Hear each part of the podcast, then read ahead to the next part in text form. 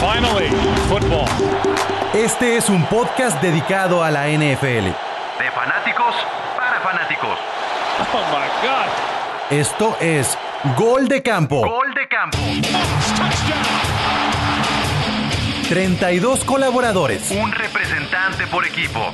con un solo objetivo. Hablar de fútbol americano. Gol de Campo.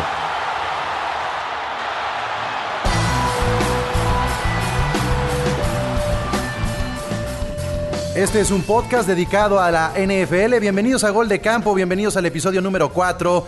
Estamos muy contentos, muy muy contentos. Ustedes no tienen idea de lo que ha significado para todo el equipo de Gol de Campo estos últimos 7 días. Desde el episodio número 3 del podcast al día de hoy, crecimos prácticamente el doble. Nosotros estábamos esperando que los 32 colaboradores, los 32 representantes de cada equipo de la NFL se sumaran antes de que iniciara la temporada y se sumaron sorprendentemente antes de que dé inicio el draft de este año 2020. Entonces, pues este es un podcast eh, especial. Este episodio número 4 es una edición especial porque están absolutamente todos, o bueno, el 95-99% de los participantes del podcast. Seguramente el resto se irá sumando poco a poco a esta transmisión, a esta grabación. Y bueno, ha sido también un día movidito, ha sido una semana compleja en cuanto a la información que tiene que ver con el off-season, a muy poco tiempo de que ya comience el draft el jueves a las 7 de la tarde, tiempo de, de México o del tiempo del centro de México. Y bueno, eh, hay, que, hay que estar muy pendientes de lo que será Gol de Campo esta semana porque el jueves tendremos el día del draft una edición especial en vivo a través de nuestro canal de YouTube. Si ustedes no se han suscrito al canal de YouTube, háganlo, busquen Gol de Campo, suscríbanse para que puedan escuchar y ver este podcast en YouTube, pero además para que el jueves tengan la posibilidad de seguirnos en vivo, en vivo, este, a partir de las seis y media de la tarde. Y además lo vamos a convertir luego en podcast. Y también que ustedes nos sigan a través de las redes sociales. Tenemos en Twitter arroba gol de campo y en Spotify nos pueden encontrar como eh, gol de campo también para que se suscriban. Y, y podamos estar en contacto semana a semana. Tenemos un episodio a la semana, pero bueno, pues ya tenemos a los 32 colaboradores. Créanme que esto se va a poner cada vez, cada vez mejor. Pues bien, comencemos con el kickoff en esta emisión, en este episodio número 4. El día de hoy, para presentarlos a todos, pondremos una pregunta sobre la mesa. En realidad es una pregunta muy sencilla que tiene que recopilar lo que ha pasado en las últimas semanas y en los últimos meses después de que los Chiefs fueron- campeones. Y es, ¿qué ha pasado con los equipos de la NFL en el offseason? ¿Cuál es la noticia más relevante para cada uno de los equipos. Y para eso iremos presentando uno por uno, por división, por conferencia, y se irán eh, sumando a esta conversación. Primero, quiero que saluden todos para que ustedes puedan escuchar que aquí están todos, absolutamente todos los representantes. ¿Cómo están? Bien, Bien, bien, bien. Ahí está el equipo de, de gol de campo. Niners, todos. Pues bueno, comen- comencemos, ¿no? Comencemos a darle, este, comencemos con los Bills de Buffalo, que, que es lo que consideran lo más importante dentro de este offseason. Primero nos persinamos, señores. Buenas noches eh, a todos. Primero el off-season es de Pondits, sacrificar la, la primera selección hacia los vikingos de Minnesota por un comprobado receptor. La, adi- la adición de Mario Addison en lugar de para suplir a Saquon Barkley que se fue a los Delfines de Miami. La verdad es que nunca dio el ancho como primera selección. Y también la, digamos, la adición de, de Josh Norman para tener una secundaria pues, todavía más. O sea, el Jules dice, ¿cuál tema? Si fueron varios, no nomás uno. Entonces se aventó ya todos los temas. Este, pues ya, yo dije, a ver si alguien quiere complementarlo, pero él solito se, se complementó. A ver, nos quedamos también en la americana, en el este, con los delfines de Miami. ¿Cuál es eh, el tema de los delfines en el off-season? Mira, Pablo, pues realmente eh, el tema de Miami se centra en la selección eh, número 5 global que tienen eh, y a qué coreback elegirían. Está ahorita la selección entre Tua Tagovailoa y Justin Herbert de Oregon. Realmente en eso se centraría por completo la, el off-season de Miami. Eh, hubo mucha adición, sobre todo en la defensa, en la agencia libre, pero la parte del draft sí es muy determinante porque esto decidirá el rumbo que tome la franquicia, yo creo que por los próximos 10 años. Eh, y, Miami, después de Dan Marino, realmente no ha tenido un coreback de garantía. ¿Estamos de acuerdo que la posición de coreback con Miami es el tema de, este año? Sí. Sí, ¿no? Sí, sí, sí estamos de acuerdo con eso. A ver, Totogogo, este, que se ha vuelto un protagonista por el tema de Tom Brady. Este, quiero suponer que va a hablar de no, eso. ya lo dijiste. No, bueno, bueno, bueno, entonces vamos con el que sigue, con los Jets. No, a ver, todo, creo que ha pasado, han pasado muchas cosas con, Nueva Inglaterra en este offseason. ¿Cuál es la que más, la que más te entusiasma? Mm, lo que más me entusiasma yo creo que es el inicio de algo nuevo. O sea, vamos, eh, ahora sí estoy muy emocionado de ver qué es lo que va a poder hacer Bill Belichick ahora sin Tom Brady. Este, y creo que vamos a ver si demuestra lo que muchos eh, pensamos que es, que es el, mejor coach que, ha tenido la, liga, ¿verdad? En la historia. Pues eh, a final de cuentas lo que dijo Togo, podemos cambiar la palabra entusiasma con preocupa y sería lo mismo. Lo que más me preocupa es que vamos a comenzar sin Tom Brady. Básicamente, chino de los Jets. El chino de los Jets este, lo tiene muy claro, lo ha mostrado así en los episodios anteriores. Hay, varios temas con los Jets últimamente. Este, bueno, línea ofensiva ha sido lo que se, ha reforzado con, este, con George Fant, que viene de Seattle, viene Carl McGovern de los Broncos y Greg Van Rotten de las Panteras. Este, baja importante la de Robbie Anderson que se va a las Panteras y a cambio, bueno, trajeron a Rashad Perryman que viene de los Bucaneros y este, bueno, está el debate ahora con el tipo, no sé qué van a hacer, este, si van a este, escoger un offensive tackle o un receptor. Yo creo que se van a ir por un offensive tackle. Creo que la novela más de Jamal Adams. Este, al chino ya se le está haciendo costumbre ser como el personaje de los mopes de pip, pip, pip, pip. Entonces, este, ya van varias veces chino que, que, le gana su internet, que le gana su internet, pero no, no importa, sí, sí, alcanzamos a entender eso. Vamos a cambiar de división, vámonos con el oeste. Este, no está Miguel Solís, que es el representante de los, de los Broncos de Denver, pero es evidente, y aquí creo que puede hablar el representante de los Chargers en lugar del de los Broncos, porque se fue el mejor jugador de los Chargers al rival de división. Sí, es, fue un tema, un tema un poco extraño yo siento básicamente que fue más como por orgullo, como por decir me voy a quedar en la división para que vean lo que se perdieron, para que vean que no me pagaron y pues voy a hacer pagar cada, cada dos partidos por temporada. Entonces el tema entre los Chargers no es ni siquiera el hermoso uniforme que sacaron, sino la salida de Gordon. No, obviamente el uniforme lo, lo dejo en segundo plano. Yo creo que para, para Chargers el tema más importante es pues que ya no va a seguir este Philip Rivers en el equipo, que se va a Indianapolis y, y ahora pues es buscar en la selección del draft o un coreback o ver el jugador pues mejor que, que esté en esa posición para, para no sé, darle confianza a Tyler Taylor y, y buscar un, un, una mejor arma para, para la defensa o para, para el ataque, ¿no? Alemán quiere, quiere refutarte o complementar de lo que acabas de decir.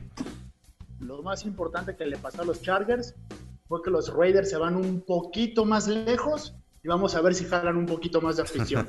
Eso es lo más importante. Que a, ver, pues aprovechemos entonces, aprovechemos entonces a Guga de los Raiders que nos diga si ya siente el, olor a cocaína, si ya siente las deudas, si ya tiene Las Vegas en la sangre.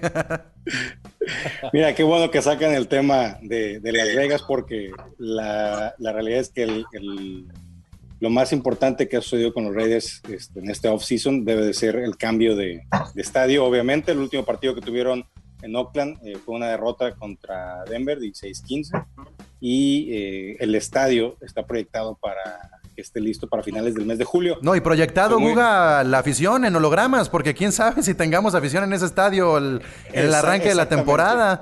Exactamente, exactamente. Eh, y, la verdad, con todo este tema de, la contingencia, quién sabe si en realidad lo tengan listo también para esa fecha. Ok, ok. Eh, entonces el cambio es para, para Guga de los Raiders lo más importante. Pues vamos con el campeón. Eh, un, adjetivo que va a durar un buen rato. Aquí con Enrique de los Chiefs. Eh, pues yo creo que fue pura cruda, ¿no? El, tema del offseason de los Chiefs porque estuvo buena la pachanga. Sí, sí, sí. ¿Qué es lo más importante? Pues lo más importante es que no ha pasado nada. Eh, el roster sigue, sigue el mismo, no ha habido salidas de titulares.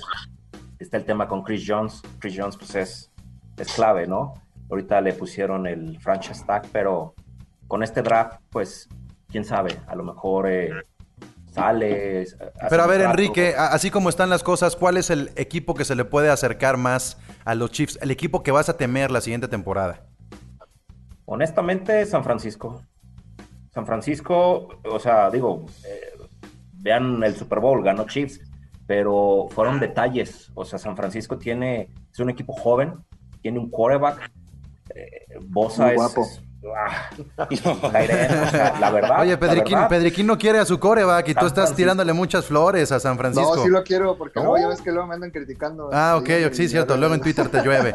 Ok, entonces San Francisco para ti podría ser eh, ese rival preocupante. Sí, porque creo que solo va a mejorar. La versión que vimos de este año pasado creo que solo va a mejorar. Charlie, eh, defiéndete. No ha tenido tantos cambios. y de toda la nacional, digo, está el, hit con los Bucks, pero no creo que pase gran cosa con ellos. Realmente creo que es eh, San Francisco. Pues aquí haz de cuenta que. Rápido, rápido para cerrar con, los Chiefs. Eh, pues ahorita a nuestro coordinador ofensivo, Eric Bienemy, pues tiene el canto de las sirenas. Probablemente, probablemente se vaya de head coach de alguien, no lo sé, no lo sabemos pero pues es lo mejor que le ha pasado a los Chiefs, que no se ha movido nada por el momento, pero pues haz de, después. Haz de cuenta que hubo un balón suelto porque le va a caer el balón a, Charlie, que va a decir, ¿y mi Lamar Jackson qué es? Y va a ser la portada del Madden, a ver si no se me lesiona en, en, la semana número uno. Charlie debe estar preocupado por la maldición de la portada que ya de alguna manera ha quedado un poco atrás, pero hoy eSports este, regañó a, los Ravens por andar ventaneando, adelantándose a la noticia de la portada del, Madden. Pero, bueno, Charlie. bien salieron los Ravens a decir que quién más iba a ser este año. Pues no, no podía ser nadie más, creo. No. Ah, bueno, bueno, ok, ok. A ver, Charlie de los Ravens. La maldición, va a caer fuerte este año. No, no creo, ¿eh? va a seguir el, camino de Mahomes de primer año, segundo año. Es que, a ver, a ver, espérense, a ver. Luego hacemos, luego hacemos un programa especial de la portada del Madden, pero ahorita estamos hablando del off-season, así es que por favor, Charlie. No, sin duda Calais Campbell, que hicimos un trade muy barato eh, con los Jacksonville Jaguars y reestructuramos el contrato y creo que nos llevamos a un jugador que es equipo de la década y le quedan todavía tres buenos años de, de fútbol y que va a hacer que la defensa de Martindale, que es una defensa muy híbrida y que necesita de jugadores estelares que, quitando la secundaria que es muy estelar, no teníamos como ese playmaker en, el, en, la línea defensiva y creo que eso nos va a ayudar muchísimo y vamos a ver una mucho mejor defensa de Baltimore. Bien, bien, pues ahí está. ¿Alguien quiere refutar? ¿Alguien cree que pasó algo más importante con los Ravens?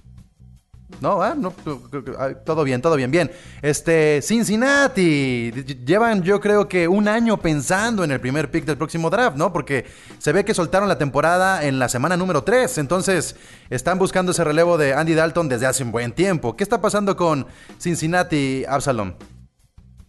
Pues mira, primero que nada, les voy a dar un dato. Del 2016 al 2019 se habían gastado en promedio 38 millones de dólares en agencia libre. En este año se gastaron 126. Eso nos dice una cosa.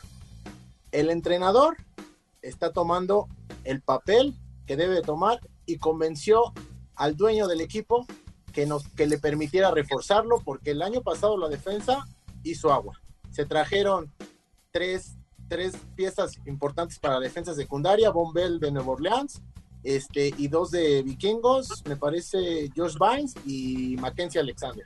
Se contrató un linebacker y se reforzó la línea ofensiva que, así, que el año pasado fuimos la, la 30 peor de la liga. Entonces, ahora con, el, con la llegada inminente de, de Joe Burrow, creo que cosas buenas van a empezar a pasar en el equipo. No vamos a, a, de un año a otro, pero a ver si no se te aparece Kevin Costner, ¿no? Y tiene en su post-it otro nombre que no es el de Joe Burrow. Este, bueno, vamos con los, con los Browns, vamos con Alemán, así es que dale, por favor. No, pues la verdad, pasaron cosas interesantes con los Browns, cambiamos de entrenador, nos trajimos a Stefanski.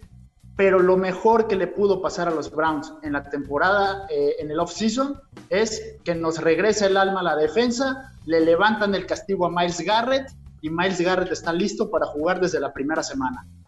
Todos aseguren sus cascos porque va a haber muchos chingadazos este año con Miles Garrett ahí en la defensa. Ok, ok, bien, bien, bien. Este, seguimos todavía con la Americana Norte y vamos con Paco Herrán. A ver, ¿sí? Tengo una pregunta ahí para, los Browns. Es, ¿Cómo se siente tener una temporada baja ya tan tranquila después de haber sido los campeones de la temporada baja pasada? Eh, mira, después de la ilusión de que los Browns iban a ser los Avengers de la NFL, eh, la verdad es que los que somos aficionados lo tomamos con mucha mesura, porque al final son los Browns y siempre pasa algo que no, deja que exploten. Este año con un perfil más bajo esperamos tener ahí una temporada ganadora y ver qué pasa. ¿Y los Steelers, Paco? Pues los Steelers lamentamos la, el regreso de Miles Garrett, por supuesto. pum, se acabó, punto. El que sigue. Sí, no, hay eh, mucho yo creo que el movimiento más importante del off-season fue la llegada de Eric Ebron de, desde los Colts de Indianapolis. Sorprendente, habían dejado ir a Jesse James la, temporada pasada. Parecía que McDonald iba a ser el titular y traen a Ebron, a ver ahí qué pasa. Y también trajeron a, de fullback al hermano de TJ Watt que se llama Derek Watt para ayudar a Connor. ¿Otro? correr. Sí, hay otro Watt. ¿Cuántos son ya? ¿Cuántos son? Parecen los pues, Oigan, también. que, hagan su liga, que hagan su liga los, los Watt y los Bosa, ¿no? Ya también. Ya ves. Bueno, pues. Matthews. No, siempre cuando lleguen, llegan de calidad y pura sangre, sí, sí, sí da envidia a, a otros equipos. Eh, los Colts los Colts que le siguen llorando a Andrew Locke. ¿Cuál es el, la motivación de los Colts? Pablo, ¿cómo estás? Buenas noches, equipo de Gol de Campo, muy buenas noches. Mi nombre es Ángel, un gusto formar parte de este nuevo proyecto. Pues dentro de las cosas más importantes, creo que son tres puntos a recalcar. Uno de ellos exterior. Interior, pues creo que la palabra defensiva caracteriza a estos Colts del 2020. Llegan un trade con los 49ers por el defensive tackle de Forrest Buckner. Eh, vale más que el pick número 13. Alguien ya probado, no tienes la incertidumbre de formarlo. En el lado ofensivo del balón, pues me gusta la llegada de Russell Nix, fullback de los Steelers. Y se mantenga sano. Creo que quizá Cone considera que lo más importante es Bill O'Brien es, es ahí el mandamás en Texas y se deshizo de Andre, de Andre Hopkins. Eh, qué raro que, no hablara de la posición del coreback, pero bueno, este, sus razones debe de tener, ¿no? Sus razones debe de tener. No, no, va a hablar de, la llegada de un salón de la fama. No, eh, su coreback. sí, por favor. Ok, ok. estamos entendiendo el mensaje de los Colts. No confían en el nuevo coreback. ya cuando, cuando, cuando les empiece a dar los triunfos, no quiero que, que te subas a ese tren, ¿eh? vamos con Jacksonville, vamos con Jacksonville, a ver qué está pasando con los Jaguars. Sí, yo creo que lo más relevante de Jaguars en esta offseason es que con los movimientos que han venido haciendo, nos deja clarísimo a todos los fans que esta temporada estarán llevando a cabo la estrategia que ya todos conocemos como tanking. Se deshicieron de tres de sus cinco defensivos más importantes. Ya por ahí mencionaron a Calais Campbell, que se fue por una quinta ronda a Baltimore. Se fue también Bouye a los Broncos. Y una salida que también es inminente, que es la de Ngakwe. Todavía no se oficializa ningún trade, pero él ya hizo eh, ya hizo conocida esta opinión de, querer salir del equipo y también la directiva ya no lo quiere. Y también es muy probable que salga Fournette, que es el mejor jugador de la ofensiva. Así que a todos los aficionados de Jaguars, que seguramente somos pocos, les sugiero tener paciencia ya que el proyecto de este equipo es pensado a largo plazo y esta, esta temporada ganaremos entre dos y tres partidos. Ay, jole, ay, jole, qué, pronóstico tan aventurado. Bueno, pues ahí está la visión de, de Jacksonville. Y con Rigen, que creo es el peor error de todo el offseason, lo tienen los Texans. Debe estar frustrado todavía. Más o menos. Creo que Houston esta, esta temporada se reforzó de diferentes formas a la ofensiva y le dio más armas a Deshaun Watson que la temporada pasada solamente tenía a DeAndre Hopkins y a Will Fuller. Eh, uno de cada tres pases de la temporada pasada se los mandaban a Hopkins y esta temporada va a tener cuatro receptores distintos que juegan a profundidad y dentro del área segura. Además de la adición de David Johnson, que si se encuentra saludable puede jugar como lo vimos en 2016 y en 2017.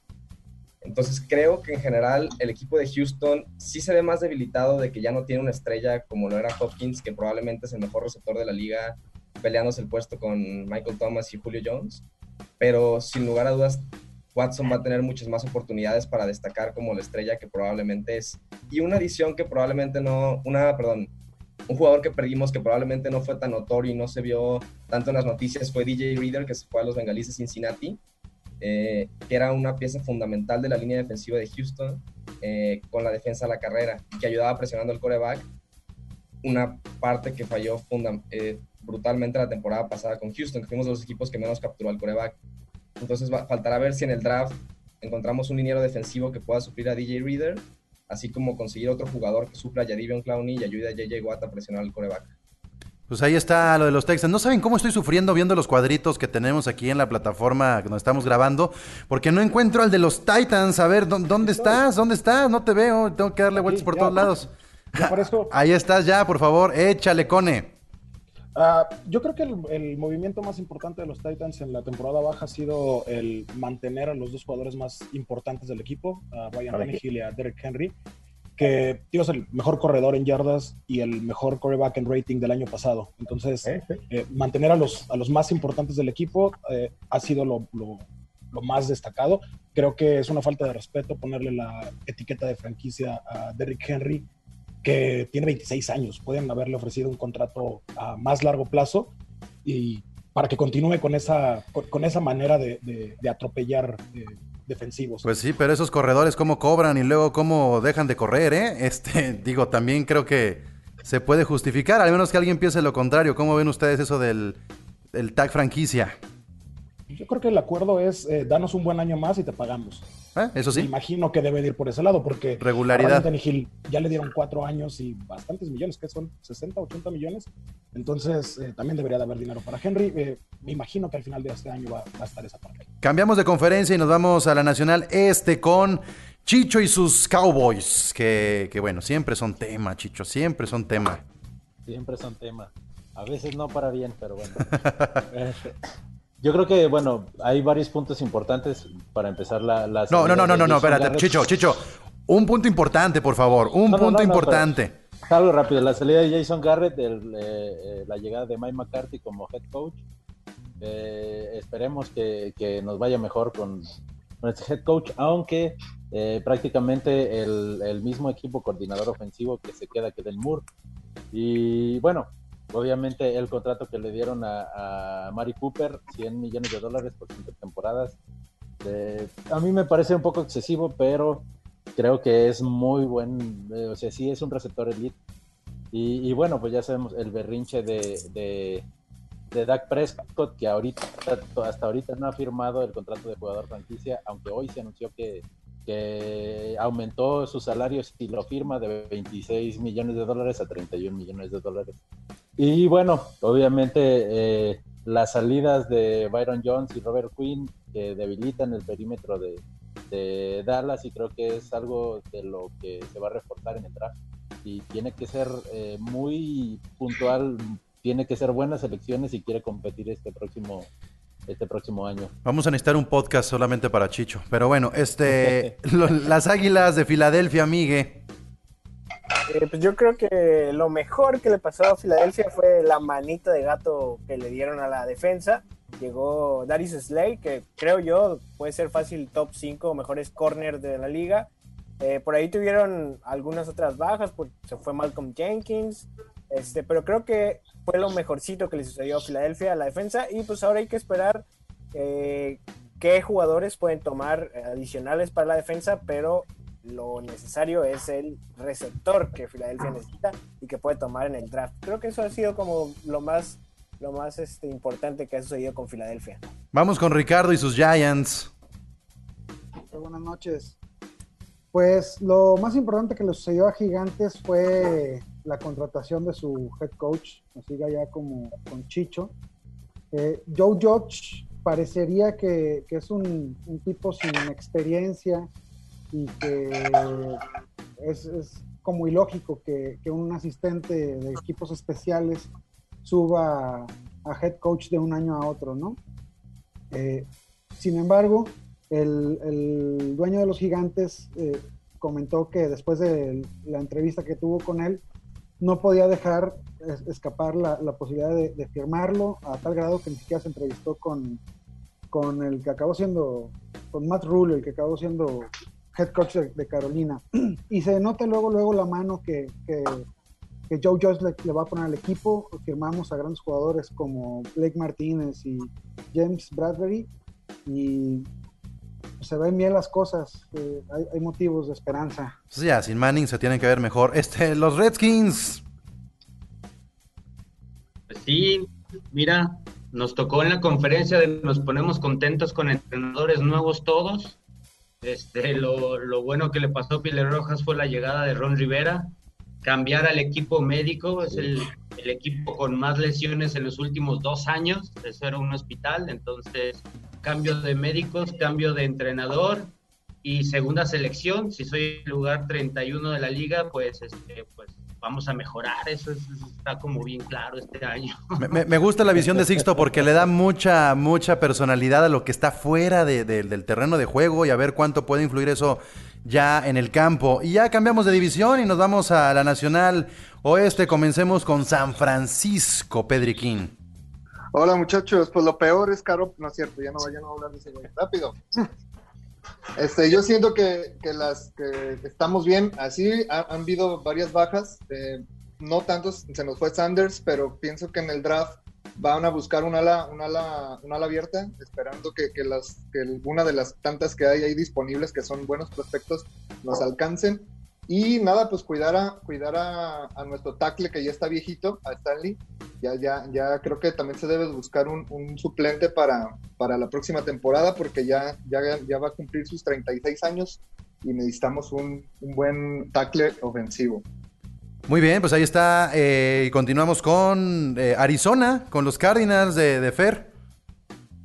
Bueno, creo que lo más relevante que le ha pasado a los Cardinals, como bien le decía Carlos, es el cambio de David Johnson por DeAndre Hopkins. Eh, aparentemente se ve bien eh, el segundo año de Kyler Murray. Vamos a ver cómo le va, esperemos que no tenga tantas intercepciones. Eh, me parece que la, relevancia aquí es Larry Fitzgerald. Hay que ver qué, qué tanto le puede aprender eh, Hopkins a Fitzgerald y si, si, se deja también. Y pueden armar por ahí una buena dupla, este maestro y aprendiz. Definitivamente estamos en, la división de la muerte, creo yo. No sé si se lo pueda, lo pueda confirmar también Candia de los Rams. Miguel. Definitivamente estamos en la división de la muerte, es la, la división más complicada. Tuvimos una temporada medianamente buena y aún así quedamos fuera de playoffs, ¿no?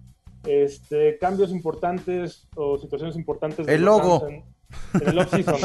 Vámonos primero por lo organizacional, ¿no? El logo, vienen los uniformes, el estadio que va a ser este, los mejores estadios del mundo y que lo vamos a compartir creo que con un equipo de fútbol arena o algo así, ¿no? No recuerdo bien. Ándale. Eh, un, equipo eh, que, no llena ni, ni, una cochera, pero bueno. ¿Que los Chargers? Algo así. Oye, qué bravo andas, Candy. El chiste era hablar de tu equipo, no del otro. Bueno, bueno, ya. Este, es a nivel este, organizacional. A nivel cancha, pues bueno, ¿qué les platico, no? La reestructuración que parece más una desestructuración. Adiós a Gurley por su rodilla artrítica y porque ya estaba eh, teniendo problemas de vestidor. Adiós a Brandon Cooks. Eh, una baja dolorosísima de coach Facel de los equipos especiales que se lleva a Greg Surlane. Eh, fue nuestro head coach en ese cambio que hubo Gracias. Fisher y de nada entre, entre Fisher y, y el niño estrella Sean McVay eh, sí, definitivamente estamos en una división muy, muy complicada, vienen muchos cambios. Yo personalmente, eh, tenemos una temporada 8-8. Buena, ¿eh? O sea, la mejor noticia para los Rams es que hay más equipos dentro de los playoffs. Este, los, los Seahawks, Cindy.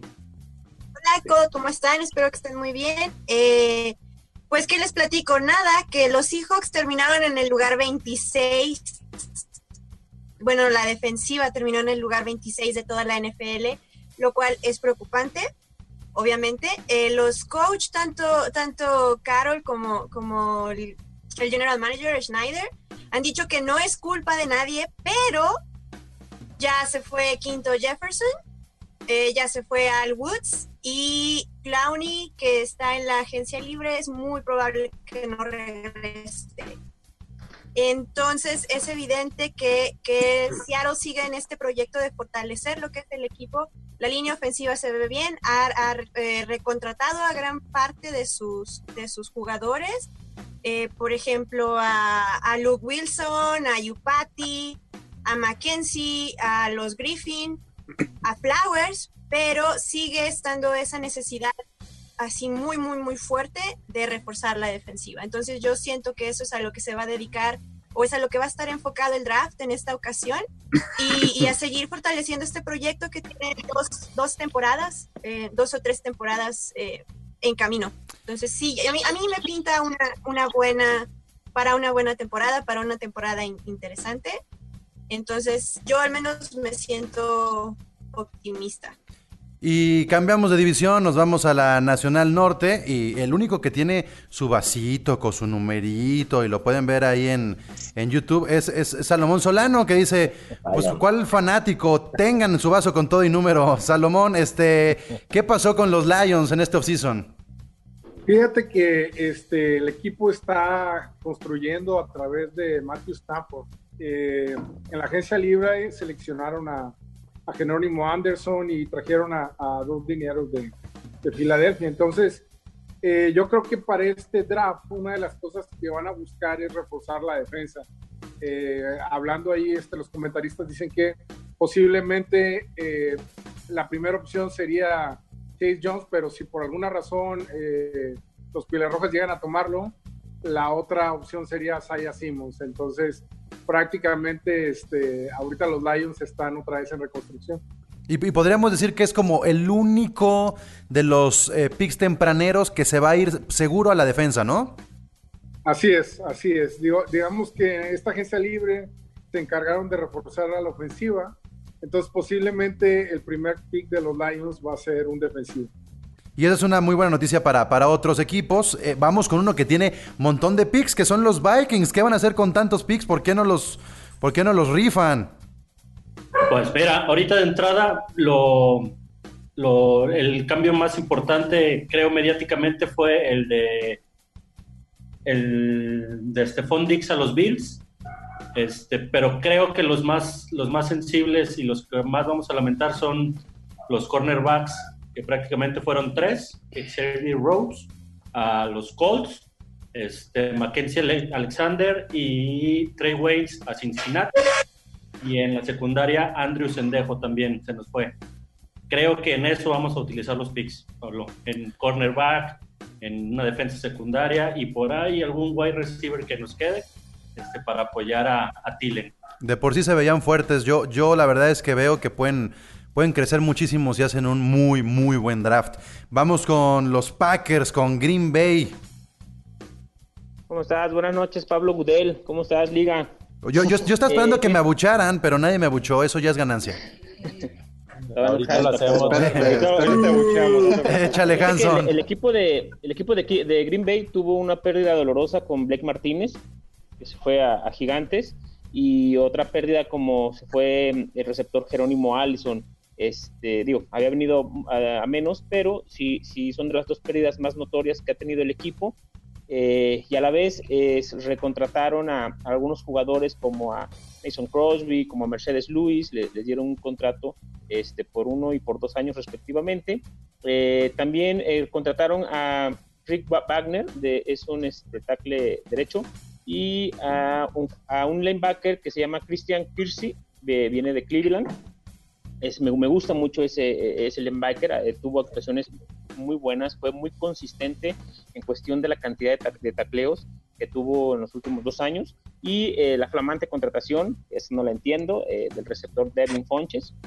la verdad se me, se me hace un receptor que se pierde durante muchos lapsos de la temporada, ¿no? ha estado en el equipo de Carolina, Indianápolis y no ha pasado mucho. Ojalá que la, Flor le, le saque lo mejor de él. Y bueno, obviamente el, el, el, draft para Green Bay, de que se trata es el, reforzar línea ofensiva, receptores y recuperar el, la, uno o dos linebackers que, por ahí ya perdimos con, con Blake Martínez, ¿no? Ese es lo que, lo que Green Bay eh, ha tenido en los últimos dos o tres meses. Este, y a partir del, del, draft, ¿por qué no? Si hay todavía jugadores de, buena elite, este, seguir reforzando este, el equipo. Bien, entonces, y, perdón, rápido para terminar. Aunque bueno, con el equipo que tenemos ahorita para ganar la división, uf, nos va a sobrar. Ay, ay, ay, ay, ay, espérate, espérate, estamos en abril. Este, también del grupo de las NFL Girls está Nasle Briones, así es que representando a Chicago, a los Osos, ¿qué pasó en el offseason con Chicago? Hola chicos, buenas noches, un gustazo estar con ustedes. Yo soy Nasle Briones. ¿Qué es lo más sonado de los Osos de Chicago dentro del offseason? Pues, ¿quién es el que va a ser nuestro QB titular para esta temporada 2020? la pelea entre Trubisky, que fue una basura. que estaban regalando su jersey prácticamente en la ciudad al final, ¿no? Sí, ¿Fue? Pues. claramente, pero sinceramente lo, fue la peor temporada. Este, ahora con la llegada de Nick Foles se encuentra en el aire la pregunta quién va a ser el coreback titular de esta franquicia. ¿Y tú a quién quieres? Pues la la verdad yo preferiría que contrataran a otro QB, pero si me pones entre Foles y Trubisky, Sinceramente es un hombre de más experiencia, un hombre que ya estuvo en un supertazón, un hombre que ganó un MVP, que a pesar de que se iba a retirar un año antes de haber ganado este el supertazón, pues bueno, lo que consiguió durante esa temporada con las a, con Filadelfia. Preferiría yo la verdad que iniciara Foles, este va a ser una competencia abierta, lo mencionó Pace, lo mencionó Matt Nagy, van a estar compitiendo para, entre ellos dos para ver quién es una sana competencia de esta manera. Ahora Foles llega este, en exchange de una cuarta ronda de, de draft. Este, importante, nosotros no tenemos pick de, para el draft hasta la segunda ronda, número 43, si mal no estoy, con la esperanza de que agarren un ofensivo. Sobre todo nos hace mucha falta un wide receiver o un buen running back. Este, una noticia muy sonada fue la llegada de Jimmy Graham a los Osos de Chicago, un tight end de mucha experiencia a mi parecer. Yo estoy contenta con su contratación y me gustaría mucho ver la dupla que pudieran realizar Nick Foles y Jim Graham al ser, al ser hombres de experiencia. Buenísimo, buenísimo. Vamos con los Atlanta Falcons que además sacaron un uniforme muy, pero muy bonito. ¿Qué tal? ¿Cómo están amigos? Soy Roberto Blanco o Beto Blanco. Este, pues sí, empezando por el uniforme, no me encantó el rojo difuminado, la verdad. Se me hace que se pierde la esencia del rojo como uniforme de local, pero en fin, bonitos uniformes, me gusta el blanco, pero me quedo con el throwback, definitivamente. Este, vámonos con la off-season de Atlanta. Para mí los movimientos más importantes en cuanto a bajas fueron Big Beasley, Desmond Trufant, Devonta Freeman y Justin Cooper así como las altas, que para mí fueron las más relevantes en ese sentido, fueron el linebacker Dante Fowler, por ahí que fue una, para mí una gran adición en esa parte del, de, como pass rusher. Eh, Todd Gurley me da emoción por el nombre, la verdad no espero el Todd Gurley del 2017, la verdad, pero creo que puede repuntar su valor con los Falcons, eh, con una muy buena ofensiva. Eh, Jaden Horst de Rams, muy caro, una segunda ronda por un tie que fue primera ronda, pero que nunca explotó. La verdad, este, tampoco me disgusta haber mandado a Austin Hopper a otro lado, pero en general, un off-season de Atlanta eh, tibia, la verdad. Pero hay que entender, hay que, entender que, que, esta división es una división de running backs. Por eso vamos también con las Panteras, que tiene al mejor running back de la liga, al menos estadísticamente, así fue el año pasado con Christian McCaffrey. ¿Qué tal a todos? Hola Javier. Este, sí, aparte de corredores, también de receptores. ¿eh? Ahora que nos trajeron a, Rob Gronkowski también en esta división, estamos que. espérate, no, espérate. no cabemos, ¿eh? No lo invoques, espérate, todavía este, falta. Híjole, ¿por dónde empezamos, no? Porque ahora sí que se viene la reestructuración total de, Carolina. Eh, se van cuatro de los cinco capitanes del año pasado. Se va Colin Jones, se retira Luke Kuechly, sorpresivamente. Este, para muchos el, mejor linebacker de la NFL. Eh, Eric Reed se va, el Tiger Greg Olsen se va a Seahawk. Eh, ¿Y por qué no hablas del coreback? Bueno, eh, ahí voy, es que ah, lo, más, relevante, digo, Es que es muy importante también decirlo. eh, Es que ya todos están coach. diciendo todo el roster, no, no, Ajá, el, el- el- no, el no. jugador de peso, por favor. No, no, eh, seguramente sí es, es- es lo que más intriga a la. Ah, y yo no estoy hablando de Cam Newton. Así es que no, te preocupes. Claro, claro que es importante, pues, la salida de Cam Newton y, y- y sí, eh, bueno, al interior de Carolina y sobre todo la, la afición, pues, le, le- le duele mucho porque, pues, al final de cuentas, era uno de los, de los jugadores, si no el más emblemático que ha pasado por la franquicia de los Carolina Panthers. Eh, y pues llega Teddy Bridgewater, que pues hace cinco partidos eh, muy buenos con, con Nueva Orleans, entonces pues veremos, tiene el beneficio de la duda, tiene un gran cuerpo de receptores, le trajeron a Joe Brady de LSU, que, que a todos nos fascinó con su, con su juego en LSU, entonces pues, pues veremos, yo, yo supongo que vamos a ser como los Santos del 2015, que hacían 45 puntos, pero eh, nos van a hacer 48. Pues mientras McCaffrey siga haciendo puntos fantasy, yo feliz. Este, eh, y bueno, a mí me siguen brincando cómo hay cambios divisionales y por eso vamos a los Saints que dejaron ir a su backup de coreback para irse a las Panteras. ¿Y qué cambios, qué cosas importantes tuvieron los Saints? Mm, Bueno, ¿qué tal? Buenas noches. Un saludo para todos ahí en el panel y un placer compartir este proyecto con todos ustedes. A mí lo más interesante de los Saints en estos últimos días es de intentar comprender qué van a hacer con la posición del coreback, porque renovaron a Drew Brees, dejan ir al suplente y se tratan de deshacer de este Tyson Hill, no lo consiguen, andaban buscando una primera ronda, nadie se las dio. Y pues quiero ver qué hacen, qué hacen ahora que Drew Brees ya no se cuece al primer hervor y puede tener otra lesión como la el año pasado. Pero pues también la, la división se puso interesante.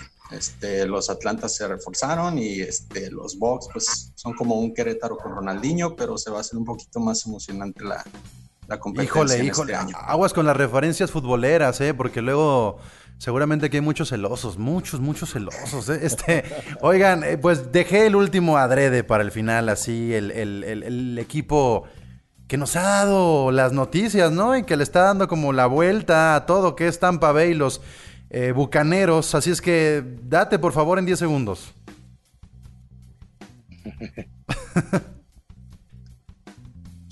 Hola, hola. ¿Quién? ¿Quién? Ahí está. ¿Quieren que hable por él? No, hablar no. por él, ¿eh? Oye, se- se- se- se- Se le ¿Qué? fue el internet. ¿Qué onda? Se ¿Qué onda? Se espantó con las adquisiciones. ¿Por qué te quedas tan calladito? Que hablen de los patriotas. Que hablen, que hablen de los patriotas por él. A ver, Alder, dale, dale. Puedo hablar por él. Son lo mismo, ¿no? Alder, por favor. Ahí les va. ¿Cómo te Ahí les va. llamas? Bueno, pues creo que, creo los, Bucks dieron la- eh, las noticias off-season más grandes de hace como tres años, yo creo, fácil. Primero, bueno, dejaron de... eh, se fue a gente... Y alguien le está cortando ahí como la, la comunicación. Togogo, no es evidente, es Togogo, evidente. déjalo. Togogo, déjalo hablar. A ver, Alder, date rápido porque creo que está fallando ahí tu conexión. Le cayeron las lágrimas de Togo. Ya los están grabando ahí. los- No, bueno, la verdad, pues la llegada de, de Tom Brady y, y hoy que anunciaron de un coach para completar el romance y cumplir el capricho a Brady o something. Pero la verdad, eh, había, nos había dolido mucho que se fuera James Winston, ya era un clásico. Había estado cada vez jugando mejor, fue líder pasador del año pasado. Y la verdad, creo que el problema de, de Tampa desde hace unos, no sé, siempre ha sido de defensiva. Ahorita están queriendo vender jerseys, no sé eh, con estas este, adiciones, el- el- la gente que se dedica a las apuestas ya, lo- ya los puso como uno de los cinco de los cinco favoritos. No creo que sea para tanto porque pues, Brady ya Uno de los cinco favoritos de la división, te faltó decir. no de- el Super Bowl este año. Acuérdense que también el Super Bowl en cuando se juega en Tampa, creo que el que sigue se juega en Tampa, ¿no? El que juega en Tampa. Efectivamente. Por, por lo tanto, no creo que llegue. No van a llegar. No, no, no, o sea, tiene todo en contra. Entonces, al menos la división sí la, sí la vamos a barrer. Pero. no creo, pues. Híjole, híjole, híjole, eso de barrer la división. Imagínense nomás, este, bueno, pues ahí estuvo la presentación individual. Yo sé que, que lo hicimos meticulosamente. Pocos, pocos lugares, pocos, este, foros, tanto en los medios tradicionales como en el internet, tienen la posibilidad de tener a los participantes o representantes de los participantes, como quieran llamarlo ustedes, este, dando su opinión de, de- desde el corazón, pero también desde, desde acá arriba, desde la cabeza. Y ya nada más para, para terminar, me gustaría ahora sí hablar esto, abrir el debate en un par de minutos. Este, señores, ¿qué opinan de lo que hizo Gronkowski de retirarse un año? Ser campeón en la lucha libre y regresar a la NFL. ¿Cuánto le alcanzará para ser uno de los mejores alas cerradas o simplemente regresó a cobrar? Y aquí sí, En voy a silenciar en a todos. semana le vuelan la rodilla. Voy a silenciar a todos y, y entonces le voy a dar la palabra al Charlie que ya estaba hablando. Ay, lo único que yo quiero decir es, ¿no será que ya estaba harto de Belichick, Gronkowski? Y, y hablo así como muchos jugadores que han tenido quejas. Qué casualidad que hoy dicen que en cuanto Brady firmó con Tampa, él ya tenía claro que iba a volver a jugar. Creo que alguien tiene que ver el documental de Michael Jordan para entender luego ese tipo de relaciones. ¿Alguien más quiere agregar algo respecto a la situación que está sucediendo? A ver, Candia. Me, me pesa mucho decirlo, pero respondiendo a tu pregunta, que si le da a Gronkowski, sí, sí le da, y creo que le da todavía para, para hacer un muy buen papel el día, al día de hoy. Creo que sigue siendo de los mejores jugadores que ha habido. No deja de ser un, como bien dices con, la, con el documental de la NBA, no deja de ser un Scottie Pippen, ¿no? Ajá. Espectacular número dos. Y, y- y Alde también quiere decir algo respecto a, a esta dupla. Pues además, digo, ya teníamos a Mike Evans, digo, de que va a estar filoso, va a estar filoso. Digo, por más que, que no lo queramos ver así, o sea, la división está, la, van a marcar ellos. O sea, no, o sea, no es porque sea fan, hay que ser objetivos. pues. Ajá, ya no te quiero nada, ya no te quiero nada. Este, bueno, ya para terminar, como lo hacemos en cada podcast, tenemos al representante de Nación Fantasy, a Guga, que lo primero que le preguntaría antes de que nos dé este un poco más de información sobre el portal es perderá pues su su digamos ranking Gronkowski, ya hay mejores alas cerradas como para apostar por él en el fantasy, porque yo me iría al menos por cuatro antes que por él, este Guga. Mira, eh, definitivamente eh, Gronkowski en temas de fantasy es un jugador muy interesante. Yo te podría decir que regresando ahora en Tampa, sin problema debe ser un top 7, top 8, eh, en una posición que es muy complicada, eh, que está dominada por Kelsey, está dominada por Ertz, Kittle. eh, por Kittle, exactamente, y que estuvo dominada por Gronkowski cuando jugó, este, hace, cuando jugaba hace dos años. Entonces, yo creo que eh, esa relación que tiene con Brady la va, la va a continuar teniendo en Tampa. eh, y, y hablando estrictamente en tema de fantasy, creo que sí será relevante. Bueno, pues y ahí, ahí, donde- está. y ahí, perdón, solo para terminar, y ahí donde dejan a O.J. Howard. OJ Howard, creo yo, está fuera del equipo, desde mi punto de vista. Eh, desde la temporada pasada se veía que Arians, entre que no le tenía confianza y no lo involucraba en, el- en- los juegos. Eh, lo comentamos eh, eh, varias personas y hubo partidos en los que tuvo un target y ni siquiera fue un pase atrapado, ¿no? O sea, ¿cómo puedes tener a tu, a tu ala cerrada, número uno, con un target en todo un partido, ¿no? Pues ahí está. ¿Algo más que quieras agregar sobre Nación Fantasy, Guga, para que la gente lo siga? Muchas gracias, Pablo. Bueno, recordándoles las redes sociales, estamos en Facebook como Nación Fantasy, en Twitter como Nación Fantasy MX, todo junto. Y en Instagram estamos como nación.fantasymx. Eh, síganos eh, para que tengan la información actualizada. Después del draft tendremos un análisis de los mejores jugadores de cada posición eh, en running back, eh, wide receiver, quarterback y tight end. Vamos a hacer un análisis de cada una de las posiciones, quién llegó a una buena situación, quién no llegó en una buena situación y qué es lo que se espera de estos jugadores, o estrictamente nada más en, en temas de ofensiva. Ustedes no están viendo, pero, pero Paco Herrán parece como villano de James Bond con su gato blanco. Este, bueno, pues ya llegamos al final de este episodio número 4. Muchas, muchas, muchas gracias, equipo Gol de Campo. Yo estoy muy emocionado por tener a tanta gente y con tanta diversidad. Yo sé que encontramos al único de los Lions, al único de los Bengals, al único, algo así. Y, y fue. Al único de los Browns también. y tengo fila, y tengo fila para Tampa Bay y tengo fila para, para los Patriotas, pero la verdad es emocionante que estén todos aquí y, y bueno, difícilmente se podrá repetir. La edición de este episodio es, es muy, muy importante para todos nosotros y bueno, pues muchas, muchas, muchas gracias. Estamos. Gracias a ti. Saludos. Mi nombre es Pablo González. Gracias. Mi nombre es Pablo González. Este es un podcast dedicado a la NFL. Suscríbanse en Spotify, en YouTube, síganos en Twitter como arroba gol de campo. Ya saben, tendremos en vivo el jueves a partir de las seis y media, tiempo de México, el centro de México, un en vivo a través de YouTube eh, con el draft, dando un seguimiento a los primeros cinco picks.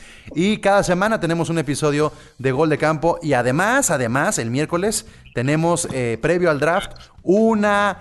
Eh, una este, edición especial a través de Twitter de un mock draft que estamos preparando increíble para que lo sigan y lo compartan. Entonces suscríbanse, compartan. Muchas gracias. Esto fue Gol de Campo. Finally, football.